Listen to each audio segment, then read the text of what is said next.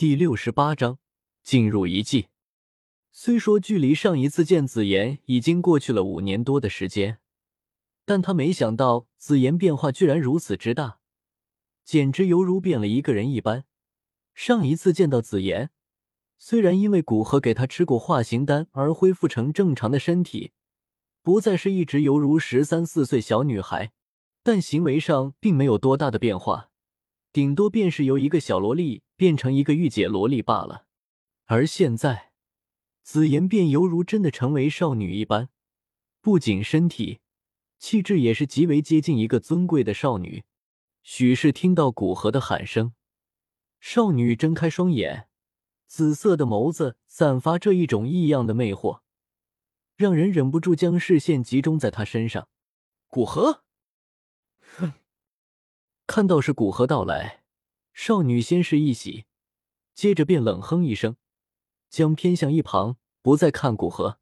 古河一愣，知道可能是因为自己太久没来看他而在发小脾气，飞到少女身边，将手放在她头上，笑着说道：“抱歉，我不该这么久都不来看你，现在给我一个弥补的机会，让我带你去外界玩一段时间，可好？”紫妍晃了晃头。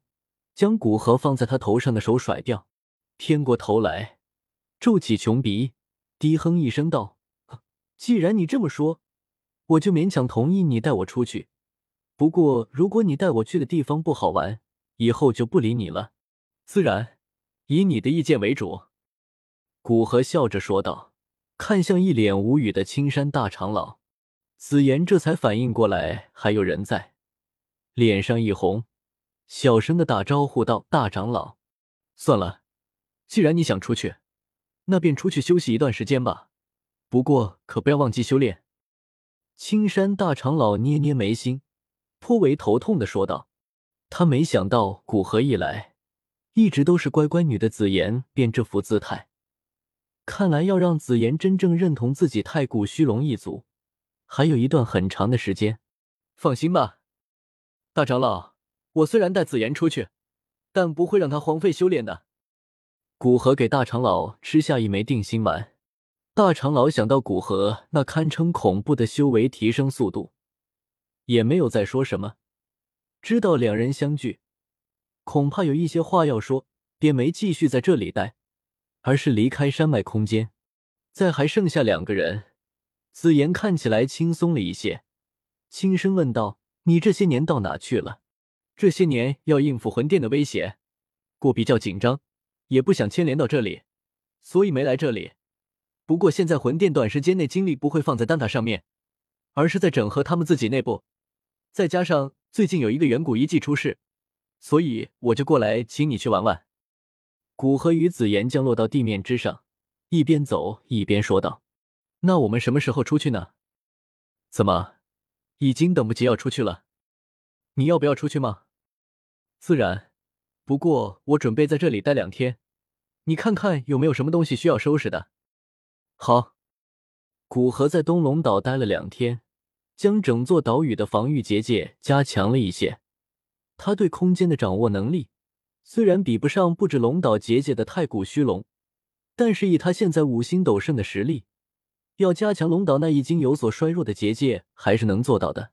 在他加强结界强度后。哪怕是二星斗圣强者，也不要想强行打入龙岛之中。而二星斗圣已经是三大龙岛的绝对高层，除三大龙王之外的最强者。若是没有追随者，三大龙王并不可怕。看到古河主动帮忙加强龙岛结界，青山大长老有些不好意思。虽然知道这是他看在紫妍面子上做的，但也不能没有表示，不然以后若有困难便不好开口。便放开龙岛库藏，让古河人取几样看得上的东西。龙岛库藏建立在龙山附近的一处完全由紫金建筑而成的殿堂之中，以紫金的硬度，再加上无数禁制，哪怕斗圣强者都不要想短时间内攻入其中。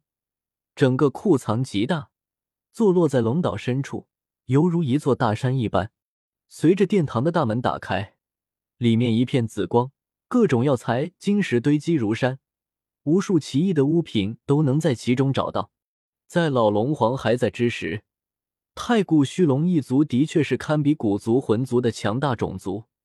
但在老龙皇无故消失，太古虚龙一族一分为四之后，太古虚龙一族衰弱太多，连库藏都缩水很多。不然，以太古虚龙一族巅峰时期的库藏，便不是一座巨殿了，而是一整个空间用来存放这些宝物。现在库藏之中虽然也有很多珍贵的事物，但多是对斗尊强者有用的事物，对斗圣来说，能够起作用的东西并不多。为了不负青山大长老的好意。古河从库藏之中取出一些现下已经颇为稀少的药材和一些蕴含着强大能量的晶石，准备等有时间试试看能不能通过吞噬之炎炼化。在将龙岛的事情弄好之后，古河便带着紫妍直接往兽域飞去。有古河这个斗圣在，虽然兽域距离龙岛所在的地方极为遥远，但是不过半天的时间，两人便已赶到兽域。到了兽域。两人并没有出现在外界，还是隐藏在空间之中。为了保险起见，古河开始用灵魂力量查探附近的人群。斗圣强者没发现，毕竟洞府主人的层次也顶多就是初入斗圣的层次，还无法吸引那些高高在上的斗圣强者。若不是他知道里面有龙皇本源果，他也不会来。不过在远古遗迹附近，倒是被他发现了不少熟悉身影。比如萧炎、陈火、天火尊者等人，当然还有一些人只是感到气息有些熟悉，但想不起来是谁。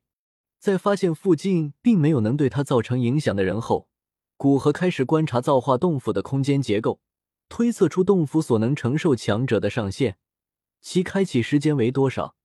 外来力量施加在洞府之上，能否加快洞府的开启时间？在他的查探下。洞府最强只能承受斗尊强者的进入，若是有半圣强者进入，恐怕便会使洞府在短时间破碎。若是古河不施加影响，洞府至少还需要将近十天才能开启；若是他施加影响，洞府顶多半天便可以开启。在发现这个情况之后，古河果断对造化洞府施加影响。只见洞府外界的空间不断扭曲。散发着剧烈的空间波动，这一现象让所有关注洞府的强者都注意到，纷纷赶到洞府附近。遗迹外的空间散发着奇异的哗哗声响，随着一声清脆的砰声，扭曲的空间犹如破碎的镜子一般，碎裂成无数的空间碎片。空间遗迹在古河的影响下，提前将近十天的时间开启。